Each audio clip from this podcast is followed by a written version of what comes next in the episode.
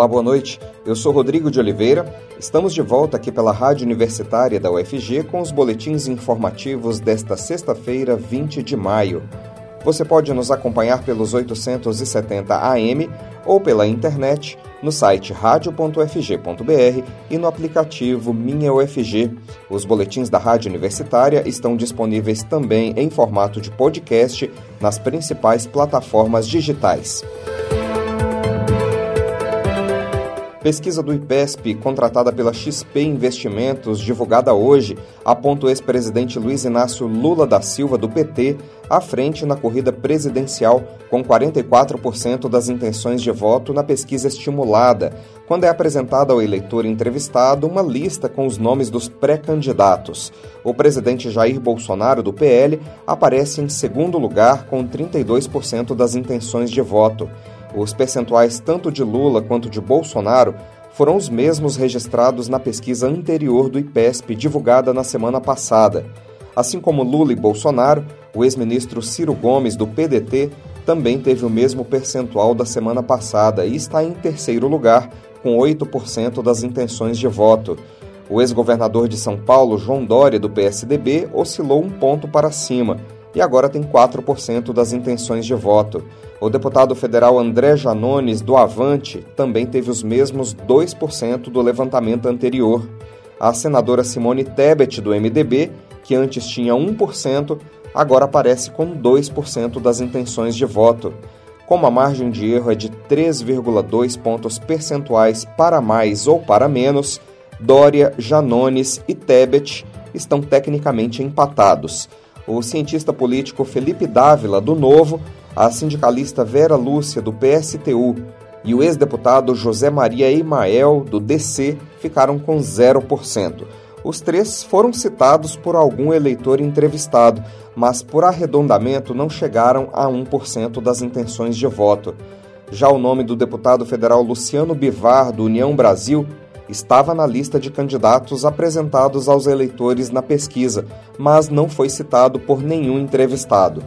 Brancos e nulos somam 6% e não sabem ou não responderam 2%. O IPESP fez cinco simulações de segundo turno. Lula vence em todos os cenários em que aparece contra Bolsonaro, Ciro Gomes ou João Dória. Ciro Gomes venceria Bolsonaro se os dois fossem ao segundo turno. Bolsonaro só venceria se fosse para o segundo turno contra João Dória. Para a pesquisa, o IPESP entrevistou mil eleitores acima de 16 anos entre os dias 16 e 18 de maio. O nível de confiança da pesquisa é de 95,5%. O bilionário sul-africano Elon Musk veio hoje ao Brasil se encontrar com o presidente Jair Bolsonaro. Musk postou no Twitter que viria ao Brasil para o lançamento de um satélite da Starlink, que será usado para o monitoramento de desmatamentos e incêndios ilegais na Amazônia. Além disso, o satélite do bilionário sul-africano pretende levar conexão de internet a 19 mil escolas em áreas rurais de todo o país. Durante a reunião, Bolsonaro disse que conta com Elon Musk para combater supostas informações inverídicas sobre a Amazônia. Ao lado do empresário, Bolsonaro disse que críticos difundiram mentiras em todo o mundo a respeito do panorama socioambiental na floresta. Ele, porém, não informou que mentiras seriam essas. Apesar de Bolsonaro negar o avanço do desmatamento na região, dados do sistema DETER do INPE, o Instituto Nacional de Pesquisas Espaciais, mostram que em abril a área desmatada chegou a 1.012 quilômetros quadrados, um recorde para o mês de abril em toda a história. A área desmatada em abril, inclusive, é quase o dobro dos 580 quilômetros quadrados registrados em abril do ano passado, que até então já era a maior área de floresta desmatada registrada nesse mês na história. Vale lembrar que essa tarefa que o satélite de Elon Musk se propõe a fazer na Amazônia já é executada pelo INPE, cujas verbas vêm encolhendo na gestão Bolsonaro. Em 2022, o orçamento do órgão é de apenas 87 milhões de reais, uma queda de 32% em relação aos 135 milhões de 2020. Nem o governo nem Elon Musk divulgaram detalhes sobre como esse monitoramento vai funcionar nem mesmo os valores investidos. O que foi anunciado até o momento é que o foco será oferecer internet na região norte do Brasil, auxiliando e expandindo a conexão no Amazonas. E a onda de frio começa a perder força no fim de semana, depois do registro recorde de frio para o mês de maio em cidades como São Paulo, Belo Horizonte, Brasília, Cuiabá, Campo Grande e Goiânia. A previsão do INMET, o Instituto Nacional de Meteorologia, é que a partir deste sábado, dia 21, a onda de frio comece a perder força nas regiões sul, sudeste e centro-oeste do país. O frio perde intensidade, mas as madrugadas ainda serão de temperaturas baixas em boa parte do Brasil. Nesta sexta-feira, Goiânia registra a mínima de 6 graus e a máxima de 23. No sábado já começa a esquentar, com os termômetros variando entre 9 graus e 27 graus. No domingo, as temperaturas ficarão entre 11 e 28 graus na capital goiana. Goiás tem o primeiro caso de investigação de hepatite aguda.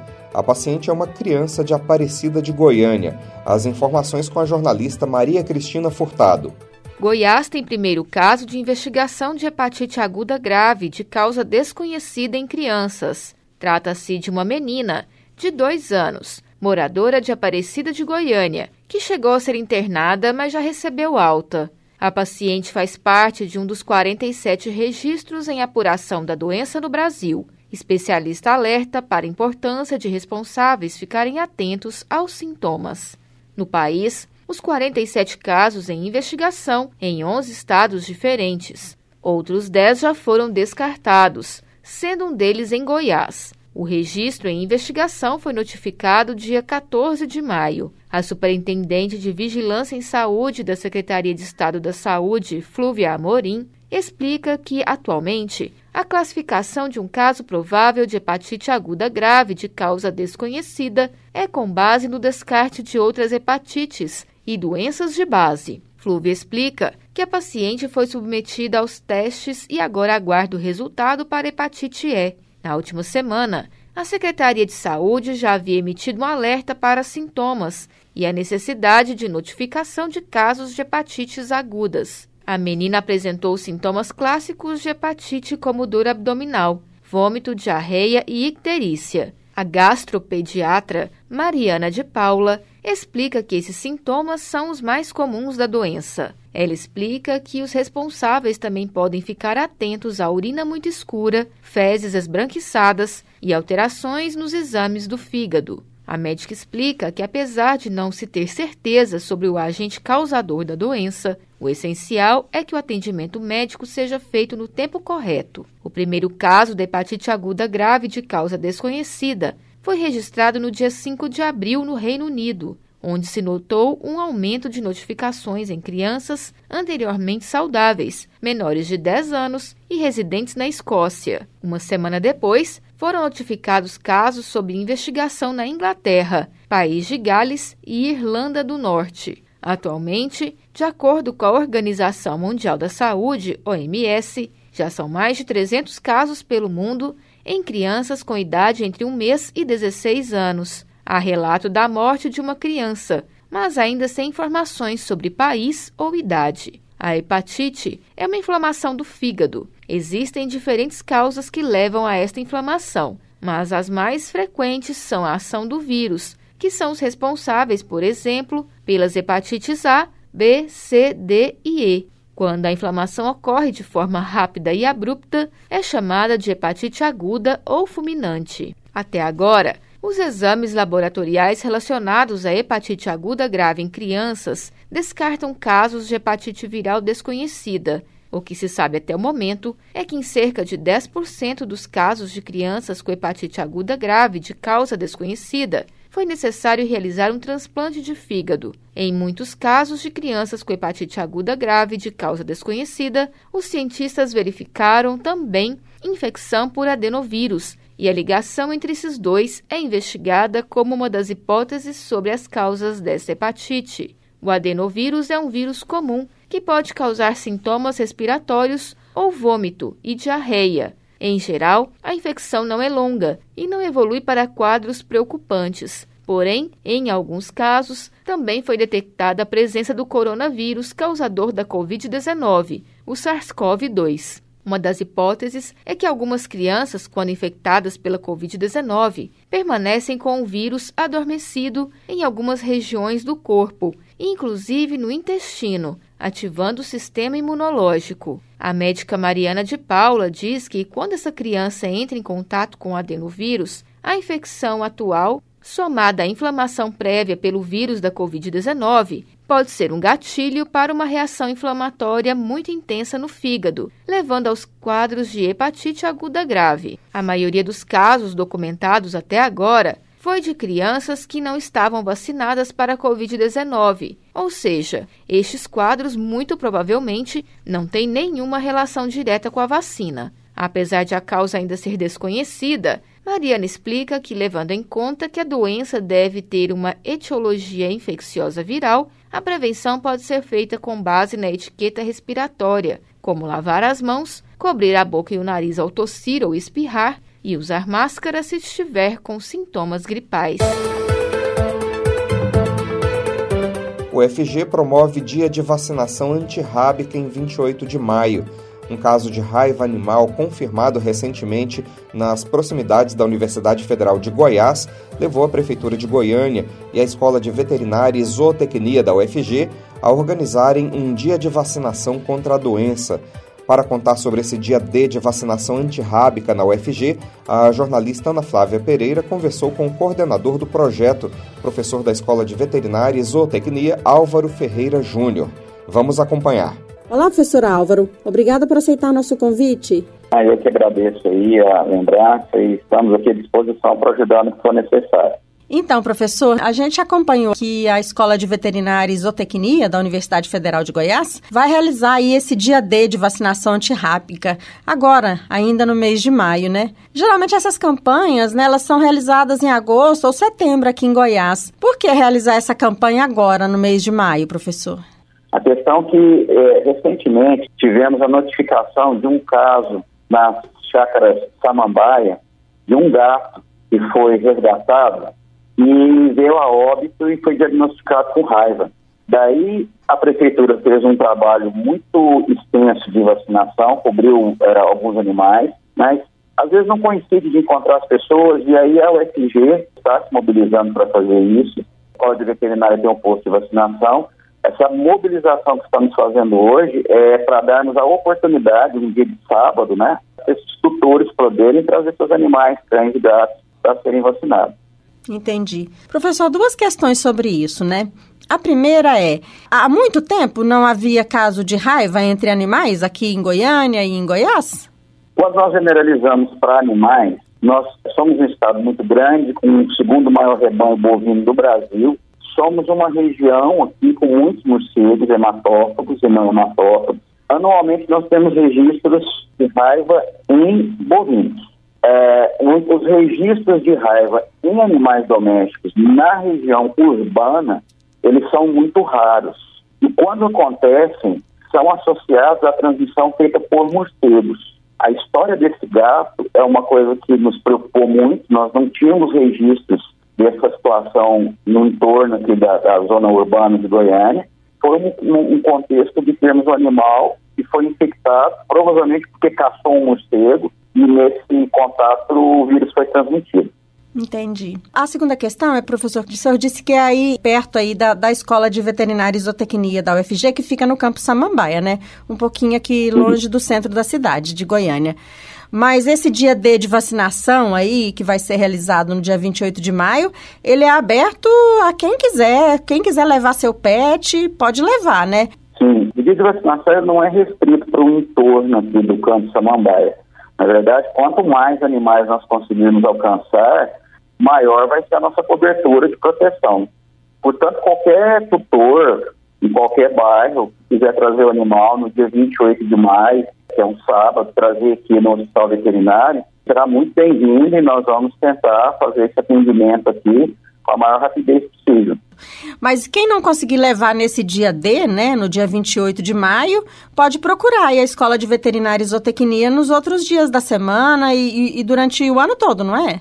Com certeza, Ana. É, Goiânia hoje tem dois pontos fixos que oferecem a vacina de raiva gratuitamente durante o ano todo. Um fica na unidade de vigilância em zoonoses e o outro fica aqui na Escola de Veterinários da Tecnia. De segunda a sexta-feira, das 8h30 até as 17 horas, qualquer tutor com cão e gato, animais a partir de três meses de idade, que não estejam amamentando muito próximos de parto, pode se dirigir, não é necessário fazer agendamento. Durante todo o ano, nós temos o atendimento para vacinação de segunda a sexta-feira. Professor, e as pessoas, né? As pessoas também podem e devem ser vacinadas aí contra a raiva? Sim, existem regulamentos do Ministério da Saúde orientando os profissionais da saúde como proceder quando um humano recebe um agravo. Existem, existe o um protocolo chamado terapia pós-exposição. O vírus da raiva, ele não espalha rapidamente pelo nosso corpo. Ele fica no local da inoculação por um período. Para cada cenário, há uma conduta. Que não se tem conseguido fazer é o tratamento pré-exposição. Existem profissões que são grupos de risco, incluindo os médicos veterinários, mas há muitos profissionais nesse, nesse contexto.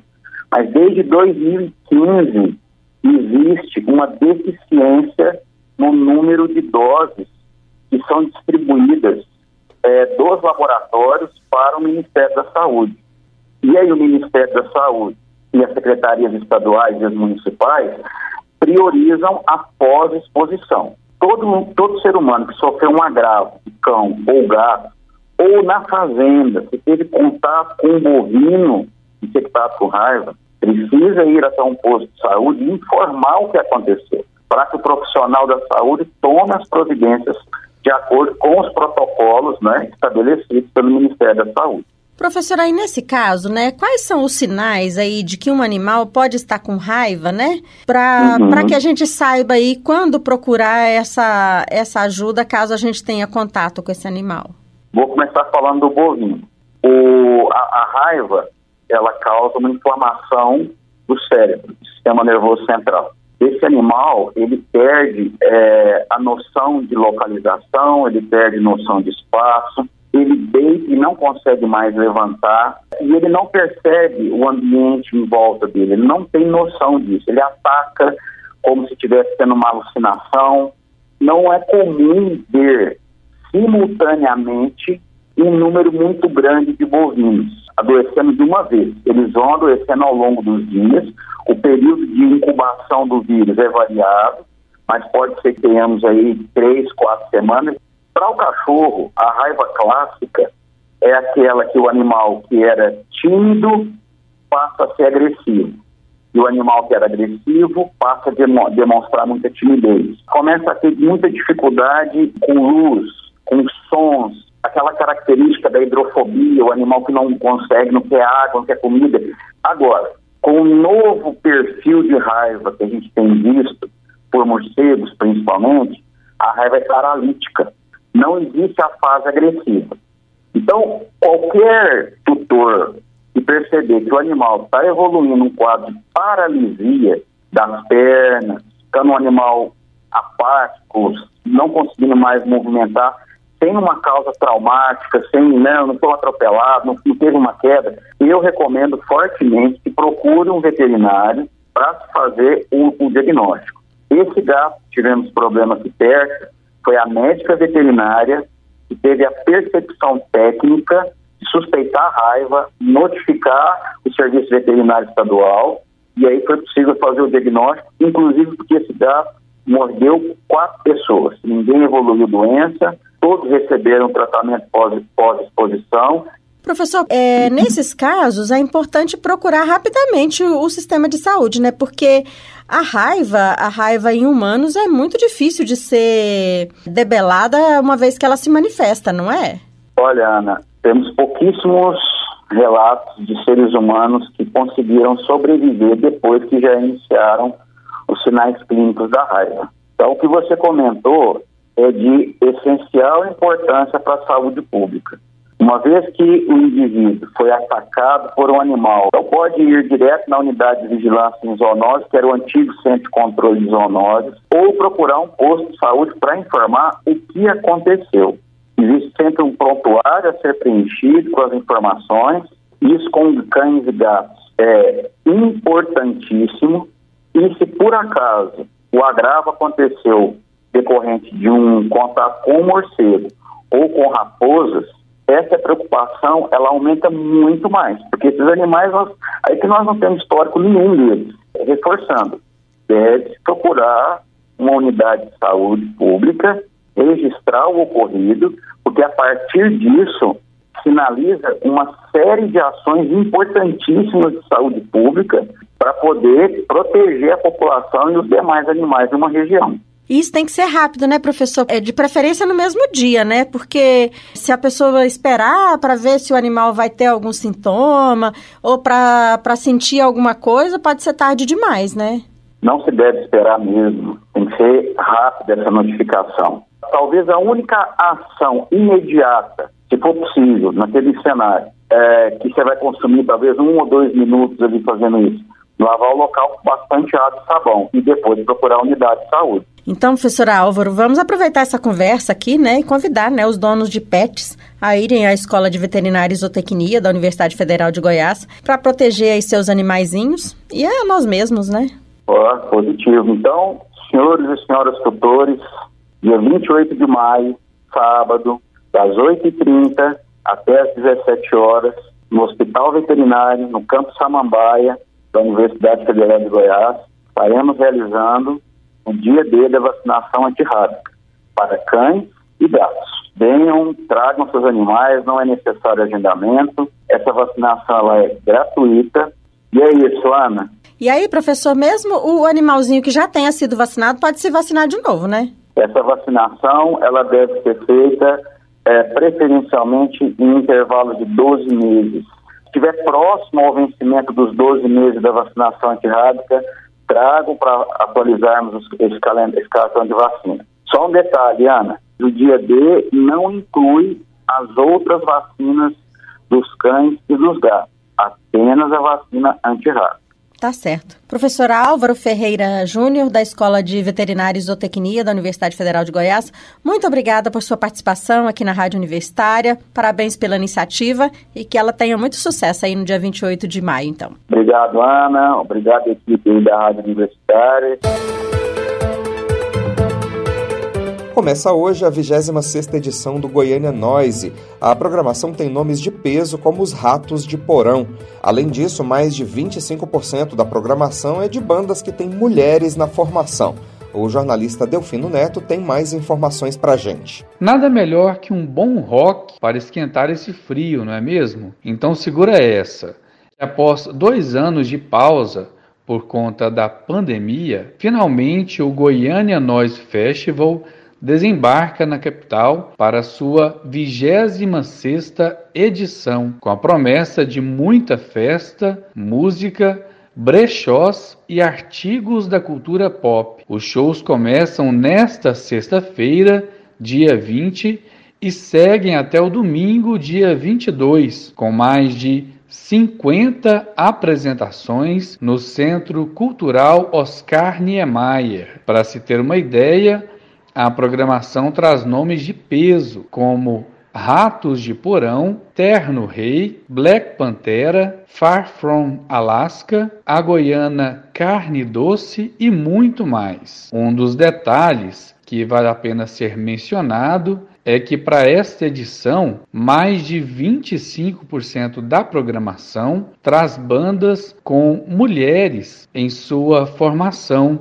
marcando aí um festival mais amplo e com maiores participações femininas. Entre os destaques estão Mundo Humano, Sinsk, Insanidade, Roberta de Razão, Maju, Rural Killers, Carne Doce, além da cantora trans Açucena. Além da boa música, o 26º Goiânia Noise Festival também vai receber uma edição do Feirol, uma tradicional feira cultural que acontece quinzenalmente na Rua do Lazer, mas que ficará disponível durante os três dias de shows na esplanada do Oscar Niemeyer. Assim, o público poderá encontrar bancas de brechós, artesanato, acessórios e artigos pop. E para deixar a experiência ainda melhor, o festival também vai oferecer bar, food trucks, venda de discos de vinil, além de shows no estúdio Nós. E para quem não dispensa uma boa discotecagem, também vai rolar uma área com DJs que apresenta 11 atrações de diversos estilos, como rock, MPB e eletrônico. A 26ª edição do Goiânia Noise Festival vai de hoje até domingo na esplanada do Centro Cultural Oscar Niemeyer. Delfino Neto para a Rádio Universitária. E as inscrições para o Enem 2022 terminam neste sábado, dia 21. O exame será aplicado no mês de novembro. A jornalista Ana Flávia Pereira volta a falar conosco. Ela tem as informações sobre o Exame Nacional do Ensino Médio. Vamos acompanhar. O prazo de inscrição ao Enem 2022, o Exame Nacional do Ensino Médio, termina no próximo sábado, dia 21 de maio. A taxa de 85 reais poderá ser paga até o dia 27 de maio. A inscrição é feita na página do participante, mesmo para aqueles que obtiveram isenção na taxa de inscrição. Durante o processo de inscrição ao Enem, os estudantes precisam informar dados pessoais, socioeconômicos e escolares, além de optar por prova impressa ou digital, atendimento especializado, cidade de prova e inglês ou espanhol nas questões de língua estrangeira. Lembrando que a maioria dessas informações e opções não poderão ser alteradas após o período de inscrição. Durante o prazo de inscrição, o candidato pode mudar dados pessoais como sexo, raça, estado civil e nacionalidade, endereço e contato, atendimento especializado e uso do nome social, opção de língua estrangeira, escolaridade, cidade de realização da prova impressa e questionário socioeconômico. Mas quem optar pelo Enem Digital não poderá alterar a cidade de prova, mesmo antes do dia 21 de maio, a justificativa do INEP é de que há um limite de vagas para a prova digital em cada local de aplicação. Finalizado o período de inscrições, ou seja, a partir do dia 22 de maio, não será possível alterar a cidade de prova, a opção de língua estrangeira e a necessidade de atendimento especializado no Enem. Os participantes só poderão alterar o e-mail e o número de celular para contato. No momento da inscrição, ao informar o número do CPF, a página de inscrição preenche alguns dados automaticamente, como nome completo, data de nascimento e nome da mãe. Estas são as primeiras informações da página de inscrição e que não podem ser alteradas posteriormente. Caso exista alguma incoerência, o estudante deve entrar em contato com o INEP por telefone. O número é 0800 61 61 61. O estudante que pretende fazer inscrição ao Enem 2022 e pagar utilizando o cartão de crédito precisa ficar atento. É que para utilizar o cartão de crédito será cobrada uma tarifa extra. Para uso do cartão, o candidato terá de optar por uma de duas plataformas de pagamento online, Mercado Pago ou PicPay, e ambas cobram uma taxa extra de R$ 2,54 para pagamento à vista, o que aumenta o valor da taxa de inscrição ao Enem 2022 de R$ 85 para R$ 87,54. Já o candidato que quiser parcelar o valor da taxa de inscrição ao Enem irá pagar também juros. Assim, a taxa de 85 reais, parcelada em 12 vezes, terá o valor final de R$ 111,84, ou seja, 12 parcelas de R$ 9,32. A taxa de inscrição ao exame pode ser paga também por meio de Pix ou boleto bancário. O edital do Enem 2022 informa que o prazo não será prorrogado, ainda que o último dia de pagamento, 27 de maio, seja feriado estadual, distrital ou municipal. Ana Flávia Pereira, para a Rádio Universitária. Nós teremos mais notícias na segunda-feira no boletim das 10 horas da manhã. Continue acompanhando nossa programação pelos 870 AM e pela internet no site radio.fg.br e no aplicativo Minha UFG. Nós também estamos nas redes sociais. Curta nossa página no Instagram e no Facebook. Rodrigo de Oliveira para a Rádio Universitária.